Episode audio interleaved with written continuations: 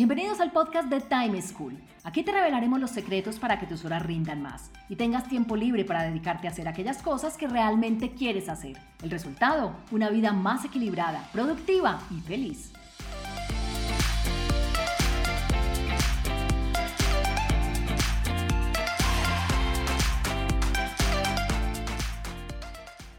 Hola, soy Juan Pablo Lema, un inquieto por la productividad y un estudioso del manejo del tiempo. Bienvenido a un nuevo capítulo del podcast de Time School, en donde siempre te tenemos recomendaciones para que disfrutes mucho más tu tiempo. Y por esto, precisamente hoy hablaremos de cómo sacar tiempo para viajar, una de esas actividades que estoy seguro nos apasiona a casi todas las personas en el mundo entero. Para ello contamos con la presencia de Alexandra Castellón, una ingeniera de sistemas quien después de 22 años de una carrera profesional exitosa en las industrias del desarrollo de software y el mercado digital, pues decide en diciembre del 2019 renunciar a su vida corporativa para dedicarse a su verdadera pasión, ser una escritora. Y como ella misma se define, es una nómada en constante exploración. Ha vivido en Medellín, Bogotá, Bilbao, Ciudad de México, Miami. Y aunque estos son los sitios a los que alguna vez ha llamado hogar, son los dos viajes que ha realizado alrededor del mundo y los múltiples recorridos que ha hecho en cinco continentes los que le han permitido tener una visión amplia y una mentalidad que le transmite a los lectores a través de sus novelas. Hasta ahora, dos de ellas publicadas, que son Me muero por vivir y Detrás de mi nombre. Ale, ¿cómo estás? Qué rico tenerte con nosotros. Juanpa, encantada de este espacio, de esta oportunidad para conversar sobre temas que nos apasionan a los dos. Exactamente, sí, porque eso por ahí vi cuando estuve haciendo investigación sobre tu historia, vi que estás muy relacionada también con temas de manejo del tiempo y de productividad. Pero bueno, para empezar, cuéntanos cómo es eso que una ingeniera de sistemas termina siendo una escritora. ¿Cómo llegas allá? Porque desde mi punto de vista son dos temas absolutamente lejanos y distantes. En el fondo de mi corazón, lo que siempre he sido es una escritora. La literatura fue fascinante para mí desde que era niña, aprendí a leer a los tres años, me encantaba escribir cuentos desde la infancia, llevé muchos diarios en la adolescencia, pero tengo muchísima capacidad analítica para los números, para los datos, y eso fue definitivo en ese proceso de elegir qué carrera estudiar. Eh, terminé el colegio muy joven, empecé la universidad a los 15 años, y en ese momento en el que estaba tan, tal vez tan inmadura para tomar una decisión de este tipo, lo más lógico era que estudiara una ingeniería, y de hecho empecé a estudiar ingeniería de producción, y de ahí me cambié a ingeniería de sistemas. Entonces, en realidad, eso fue lo que pasó pero siempre ese espíritu de escritora vivió en mí hasta que después de los 40 años dije, es el momento de dejar de mentirme un poco, de superar este miedo, de mostrarme, de exponerme y con valentía eh, admitir que lo que soy es ser una escritora. Sin embargo, hoy lo veo en perspectiva como algo muy positivo, porque la ingeniería me da muchas herramientas para escribir. De hecho, suena, suena un poco contradictorio, pero eh, el hecho de ser organizada, planificadora, de trabajar en versiones de lo que escribo, me ayuda muchísimo en mi trabajo hoy en día y, creo que, que, fue el camino que yo tenía que recorrer para llegar donde estoy. Totalmente cierto, comparto lo que dices de, es que la ingeniería y en general cualquier carrera lo que da es una forma de pensar, es una estructura mental y uno la puede poner al servicio de cualquier elemento, en este caso tuyo, la literatura, lo cual pues es fascinante. Entonces tomemos ese espíritu escritor que siempre habías tenido y vámonos a la realidad que tenemos hoy, que son dos novelas que ya tienes publicadas. Eh, las dos, después de verlas, pues es evidente que hay algo por detrás, algunos viajes de los que aparecen en tu biografía que has realizado alrededor del mundo, que fueron una fuente de inspiración para tus novelas. Centrémonos un momentico en los viajes antes de retomar las novelas. ¿Qué te motivó a hacer esos viajes? ¿Cómo toma uno la decisión eh, difícil, envidiable con seguridad, pero difícil de voy a dejar todo y me voy a ir a, dar la vuelta al mundo? No solo una, sino dos veces, inclusive pues más viajes además de esos dos. Así es, bueno, en realidad todo el tema de los viajes está muy relacionado con mi esposo. Él ha sido un viajero siempre eh, y desde que nos conocimos, llevamos ya 23 años juntos, él me motivó o siempre quería que estuviéramos explorando nuevos destinos, que estuviéramos yendo a lugares nuevos cada vez. Entonces, fue él quien me llevó como a tener este espíritu viajero y, la verdad es que me enganché súper rápido y me encantó eh, tener la oportunidad de viajar eh, en un estilo más de camping, de mochila, eh, de, ir a, a, los lugares por nuestra propia cuenta. Y en 2011 hicimos nuestro primer viaje alrededor del mundo. Este fue un viaje de siete meses en el que estuvimos en los cinco continentes y la verdad es que definitivamente nos encantó, nos cambió la vida, nos enseñó muchísimas cosas sobre nosotros mismos, sobre nosotros como pareja.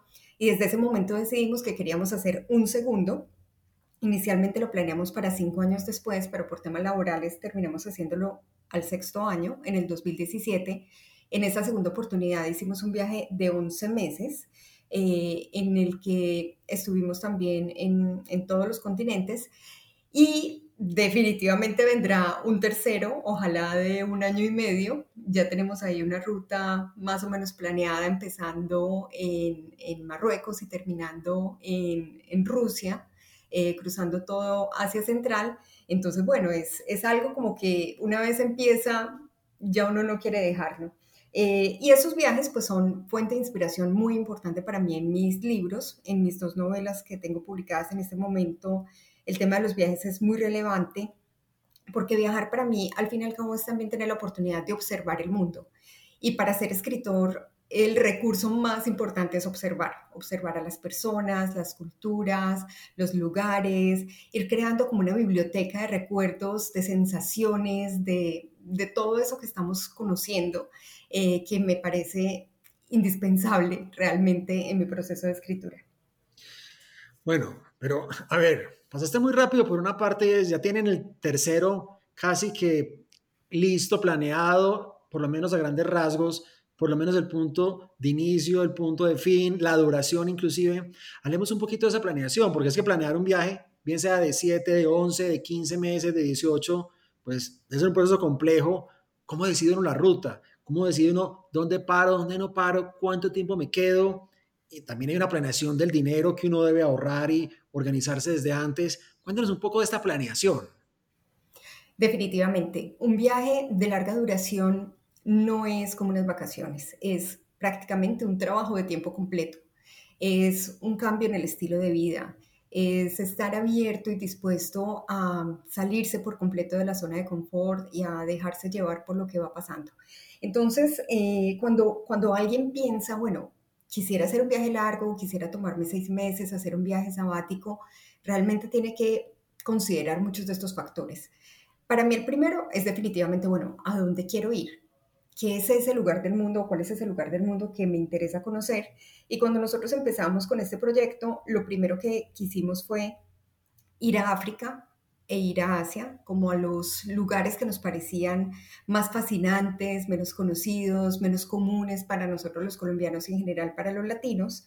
Y de ahí empieza todo un proceso de entender, bueno, cuáles son los países, dónde están esos sitios a los que yo quisiera ir o esas experiencias que quisiera vivir, eh, cuánto tiempo debería quedarme en cada uno, dependiendo de qué tan grande es, de de los costos, de las visas, por ejemplo, para nosotros, la realidad es que hemos tenido viajes que se han limitado o que se han diseñado entendiendo dónde podemos sacar la siguiente visa o dónde podemos ir eh, directamente a una embajada local o a la frontera. Es un punto súper importante en nuestro caso.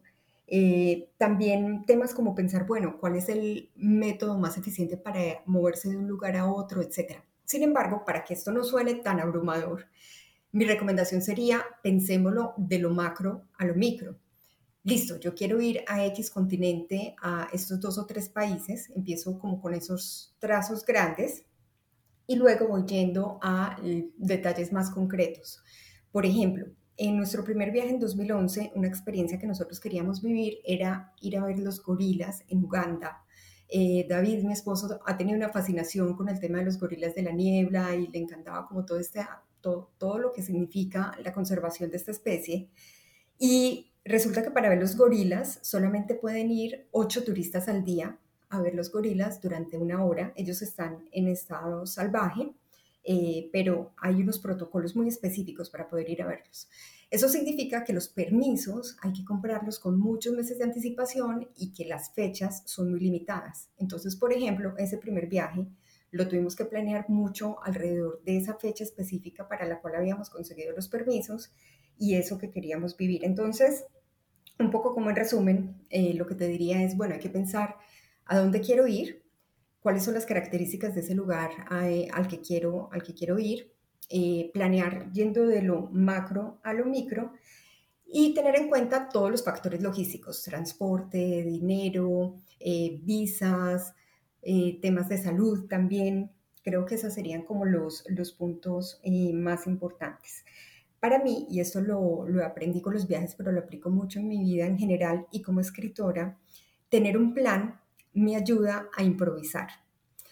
Suena como contraintuitivo. No sé a ti cómo te suena cuando yo te digo eso. Planear es improvisar. De acuerdo contigo y me gusta que traigas esa colación porque muchas veces las personas piensan que planear es establecer un esquema rígido que no se puede modificar y es todo lo contrario. Es tener un norte, tener una ruta, pero también tener la posibilidad, la flexibilidad de poder asumir imprevistos y disfrutar cosas que quizás no están en nuestro plan, pero que son necesarias y deliciosas inclusive.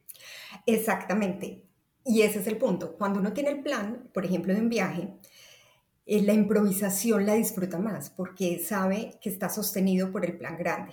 Entonces sé que voy a estar en cierta ciudad, que me voy a alojar en determinado sitio, que haré una actividad principal pero eso me permite sentarme en un café a disfrutar del momento, tal vez conocer a alguien y disfrutar de la conversación. Entonces, en mi caso, la planificación es algo que me ayuda muchísimo en la improvisación y al momento de escribir funciona exactamente igual. Súper chévere. Pues te digo una cosa. Yo tengo un espíritu viajero, no aventurero, aclaro eso, y no he tenido nunca las agallas que has tenido tú y que, han que has tenido con David de irse tanto tiempo. Yo lo he logrado hacer hasta dos meses, precisamente eh, para poder disfrutar lugares, lo que tú decías en hace un momento, sentarme en un café, sentarme en un parque a ver pasar gente, que sea parte de la emoción y que no sea simplemente cumplir un itinerario y estar marcando, eh, pues chulear, simplemente cumplí, vi y pasé por aquí, sino disfrutar y apropiarse un poco de lo local. Pero yo he tenido personalmente algunas cosas que me han limitado y quisiera saber tú cómo has enfrentado esos límites, esas eh, trabas que quizás muchas personas o personas como yo tenemos, que es, ¿qué hago con mi trabajo? Entonces renuncio para poderme ir y disfrutar esto. Si renuncio, ¿qué pasa cuando termine? ¿Qué pasa con mis amigos? ¿Qué pasa con mi familia? Eh, esto al final nos implica como dejar a un lado un montón de cosas que nos rodean para poder vivir estos viajes. ¿Tú cómo lo lograste? La realidad es que nunca va a ser el momento perfecto. Y yo creo que esto aplica para todos, aplica para los que quieren tener un hijo, aplica para los que se quieren casar. Nunca es el momento perfecto, porque justamente eh, en realidad nuestro cerebro nos está mostrando todo lo que no deberíamos hacer, todo lo que no deberíamos dejar, eh, porque a nuestro cerebro le encanta la comodidad y mantenerse como está. Pero la realidad es que el momento perfecto es ahora mismo, es el momento en el que sientes la, pasión, la necesidad, el impulso de hacerlo. Eh, ¿Cómo logramos como balancear un poco eso? Lo primero, pues es esa planificación previa, es uno eh, poder organizarse económicamente, poder dejar sus temas eh, logísticos tranquilos, organizados. Y lo segundo es confiar, eh, esto lo aprendimos de otro amigo que, fue quien en su momento nos ayudó a dar el salto y él nos decía, confíen, confíen en, en la carrera profesional que ya tienen, en los contactos que tienen. Nos da mucho miedo dejar el trabajo, por ejemplo, pero, pero en ambas oportunidades, cuando renunciamos, nos pasó que luego nos volvieron a recibir, eh, en mi caso, en el mismo trabajo, en el caso de David, en la segunda oportunidad también. Entonces, es como, bueno, el mundo la verdad es que uno se va un año y regresa y todo parece que no hubiera pasado en un día. Los amigos siguen estando ahí, se alegran de verte, las oportunidades, si has hecho bien las cosas, llegan. Entonces yo creo que la combinación de esas dos cosas, planear y confiar. Súper chévere. Has hablado mucho de los países que has visitado, has hablado varias veces de África, Asia, pues estuvo presente y va a volver a estar presente en el próximo viaje. Yo quisiera son regiones que no conozco, entonces quisiera ver, quisiera que me contaras en estos lugares, ¿qué es lo que me ha sorprendido en la forma como la gente aborda el tiempo? Yo he leído mucho, pues he visto documentales y películas frente a eh, la diferencia entre Oriente y Occidente, el enfoque de más largo, de más corto plazo, la tranquilidad o el estrés, pero cuéntanos dos o tres cosas de las que a ti más te han impactado de la forma como otras culturas ajenas a la latina abordan el manejo del tiempo. Mira, yo pienso que, más que la cultura latina tiene que ver mucho con nuestro concepto de, de un mundo desarrollado versus un mundo un poco menos desarrollado. Eh, el desarrollo, la tecnología nos mete como en un ritmo acelerado. Eh, estamos a un mail de distancia, a un WhatsApp de distancia, eh, le enviamos un mensaje a alguien y si no nos responde en pocos minutos, como que ya estamos ansiosos. Entonces la vida es súper acelerada. Todos los negocios en el trabajo pasa muy rápido. Eh, respondemos un correo del jefe a la hora que deberíamos estar es compartiendo con la familia. Y cuando llegamos a sitios donde lo que predomina es más la naturaleza, donde no hay tanta tecnología, el ritmo definitivamente es muy distinto porque las cosas se hacen con mucha más calma. Entonces, yo creo que lo principal es como aprender a vivir ese ritmo local y entenderlo dependiendo del lugar donde uno esté. Eh, a nosotros nos pasó, por ejemplo, que tomamos una vez un tren en Tanzania eh, para ir de Tanzania a Zambia.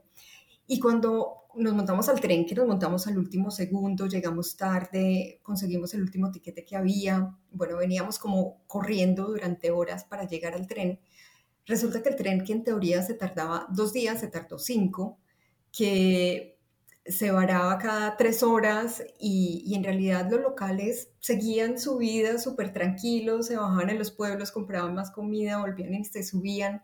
Y a nosotros nos generaba como una angustia que no se estaba cumpliendo el término del tiempo que estamos acostumbrados. Eh, pero cuando uno se toma la calma y se toma como el momento de observar eso que está pasando, descubre cosas maravillosas, descubre los niños, descubre el paisaje. Entonces yo creo que, que eso también nos da la oportunidad y es algo muy lindo de viajar, como esa oportunidad de confrontar eh, por qué vivimos este, este ritmo tan acelerado, que al final lo que nos deja es un agotamiento y un cansancio tremendo.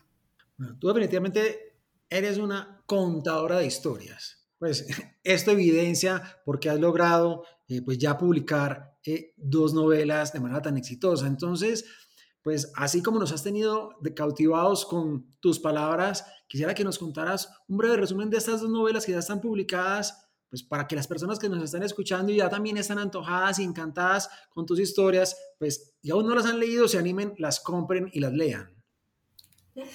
Mil gracias. Bueno, eh, la primera novela que publiqué se llama Me por vivir. Es una historia en la que se tocan tres temas, los viajes, la enfermedad y el amor es una pareja, ella le diagnostican una enfermedad degenerativa y le pide a su esposo que él le cumpla el sueño de viajar alrededor del mundo y como ella no puede viajar, es él quien se va. Es un viaje de un año por el sur de África y el sudeste asiático.